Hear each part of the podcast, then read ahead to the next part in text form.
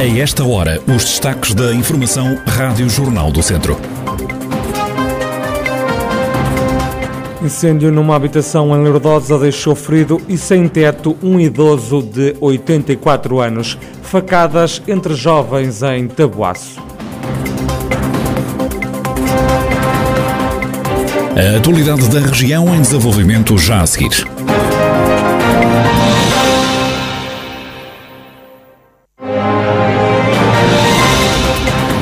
Noticiário Rádio Jornal do Centro, edição de Ricardo Ferreira. Um idoso de 84 anos ficou ontem, domingo, desalojado depois de a casa onde vivia ter sido consumida pelas chamas na freguesia de Lourdosa, em Viseu. O único morador da habitação acabou por ser transportado para o hospital com ferimentos ligeiros. Quando a primeira equipa dos bombeiros chegou ao local, já a casa se encontrava tomada pelas chamas. É o que explica Rui Nogueira, segundo comandante dos bombeiros sapadores de Viseu. É uma zona de aglomerado populacional de casas muito antigas. O incêndio iniciou-se por causas desconhecidas, mas com grande intensidade à chegada da primeira equipa. Já uma casa estava toda tomada pelas chamas. Duas casas já estavam parcialmente afetadas. As equipas de combate conseguiram com eficácia impedir a propagação. Estamos a falar que estão no local 31 operacionais com 13 veículos. Conseguiram eficazmente impedir a propagação do incêndio para as restantes casas, são bastantes. Rui Nogueira, segundo comandante dos bombeiros Chapadores de Viseu, aqui a dar conta do incêndio que ontem destruiu uma habitação em Lourdosa e que feriu um idoso de 85 anos que teve que receber tratamento hospitalar.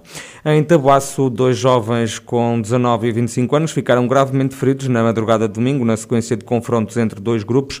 A rixa acabou com ferimentos graves em dois dos indivíduos, causados por um objeto cortante. O incidente deu-se por volta das 3 da manhã numa garagem na rua António José de Almeida, é o que adianta a Rádio Jornal do Centro o comandante dos bombeiros de Tabuaço, Marcos Fonseca. Fizemos uma chamada para prestar socorro a duas vítimas supostamente esfaqueadas Pronto, e deslocamos para lá duas ambulâncias, mais seis operacionais, e, uh, e realmente confirmou-se que eram dois jovens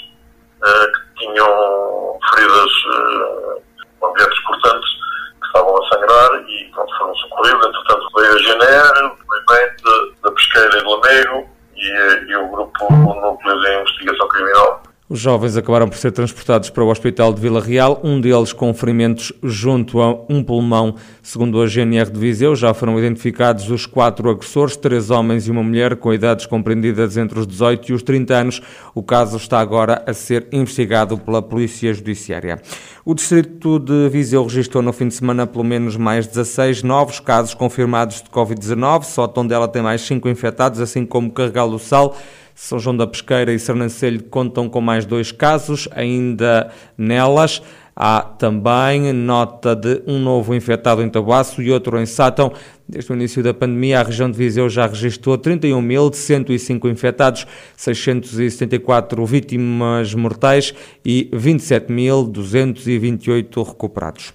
O município de Vozela inaugurou 7 km de ecopista que atravessam o Conselho. A requalificação da antiga linha férrea do Val do Voga custou uh, eh, 850 mil euros, num investimento financiado por fundos comunitários. O compromisso de obras de melhoramento foi anunciado há três anos, como lembrou na cerimónia de inauguração da Ecopista o presidente da Câmara de Vozela, Rui Ladeira. Tivemos aqui no dia 18 de maio de 2018 a assinar um contrato de compromisso de requalificação de 7 km da antiga linha, nossa saudosa linha do Val do Voga, servia à região e a região do Voga e, portanto, teve tantos anos parada e quisemos estruturar um projeto com uma dimensão não só de Vozela, uma dimensão regional.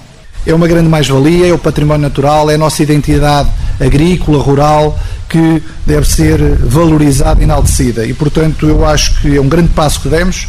Já Nuno Martinho, o secretário executivo da CIMA, Comunidade Intermunicipal Viseu Dom Lafões, sublinhou que a ecopista do Voga, ligada à ecopista de Vozela, vai permitir ter uma linha contínua de mais de 155 km de ecopista em toda a região. Ecopista do Voga, que vai ligar à ecopista de, Vo, de, de Vozela, com um investimento superior a 3 milhões de euros e que vai permitir ter no nosso território uma linha contínua de mais de 155 km, já que a ecopista do Voga, onde está a ecopista do Vozela, vai ligar ao quilómetro zero da ecopista do Dão em Viseu, que depois percorre 50 km até Santa Combadão e que na estação do Vimieiro, em Santa Combadão, vai ligar à ecovia eh, do Mondego.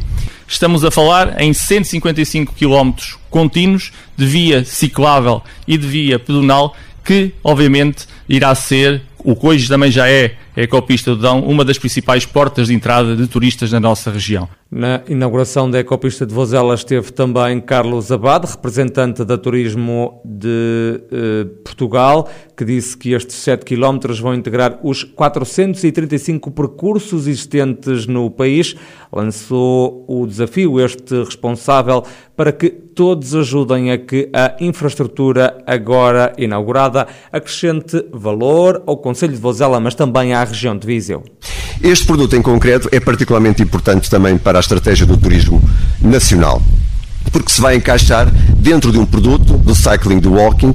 É um produto para o qual o Turismo Portugal tem feito muito investimento e que visa o quê? Visa criar em Portugal uma motivação específica e nova para os turistas que nos visitam e que vão levá-los a todo o território do nosso país. Esse produto do cycling, nós estamos já a falar de 435 percursos em todo o país, onde este aqui se vai inserir, todos nós seremos julgados pela capacidade desta infraestrutura de gerar negócio, de criar eh, novas empresas, de criar as empresas que já existem, expandir o seu negócio, de criar emprego e de melhorar a qualidade de vida das pessoas. E por isso o nosso desafio agora para o futuro é isso mesmo, é olharmos para esta infraestrutura como algo que pode de facto acrescentar valor àquilo que a região tem, àquilo que o Conselho tem. Carlos Abad, do Turismo de Portugal, e os 7 km de ecopista que foram inaugurados em Vozela.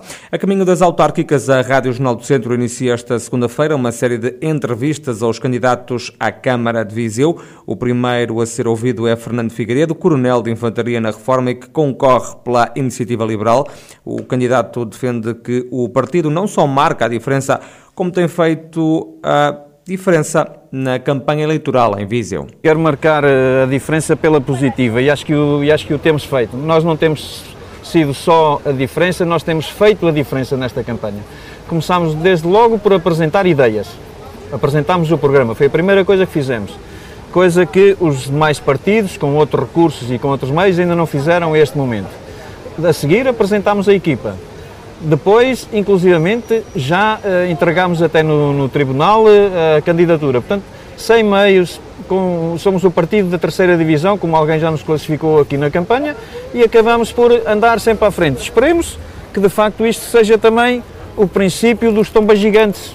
As candidaturas de Fernando Figueiredo para a Câmara de Viseu e de Bernardete Santos para a Assembleia Municipal geraram polémica por causa das publicações de ambos nas redes sociais. Fernando Figueiredo defende-se das críticas e diz que foram selecionadas publicações propositadamente para descredibilizar a candidatura da Iniciativa Liberal. Estas coisas geram sempre este tipo de situações e houve aqui uns trolls que resolveram escrutinar nas redes sociais uh, afirmações que as pessoas às vezes fazem, eu próprio fiz algumas, enfim, que podem ser classificadas um pouco de exageradas, mas eu também não sou nenhum puritanista, nem, nem o pretendo ser. Nesse sentido, escrutinaram este tipo de circunstâncias, não escrutinaram, por exemplo, em relação às críticas que na altura me fizeram, de antifeminista, não escrutinaram, por exemplo, uma publicação da mesma altura em que eu aplaudia a realização do primeiro Já Marchavas aqui em Viseu e da marcha LGBTI, que me mereceu até algumas críticas e algumas piadas por parte da direita mais conservadora, mas isto não lhe interessava.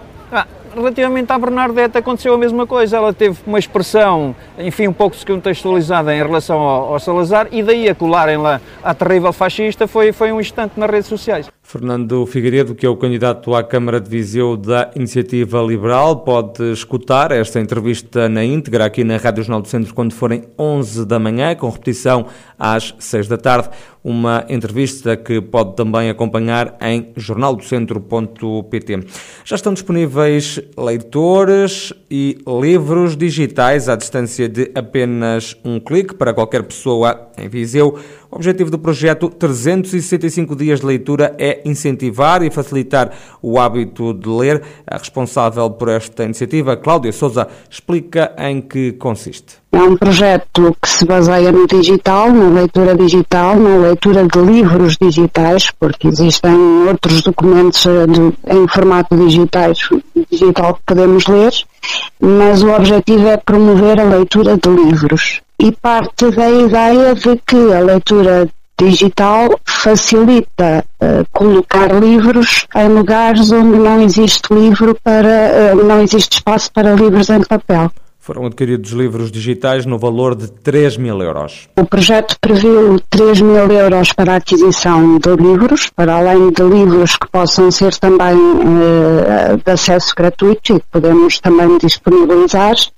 E, a ideia é que esses leitores digitais com os livros estejam em lugares do centro histórico onde as pessoas podem, podem deslocar-se livremente. E se a pandemia não nos obrigar novamente a, a confinamento, as pessoas deslocam-se aos espaços e no próprio espaço podem fazer a leitura do livro. Sofia Souza, responsável pelo projeto 365 Dias de Leitura, uma iniciativa que pretende incentivar e facilitar o hábito da leitura.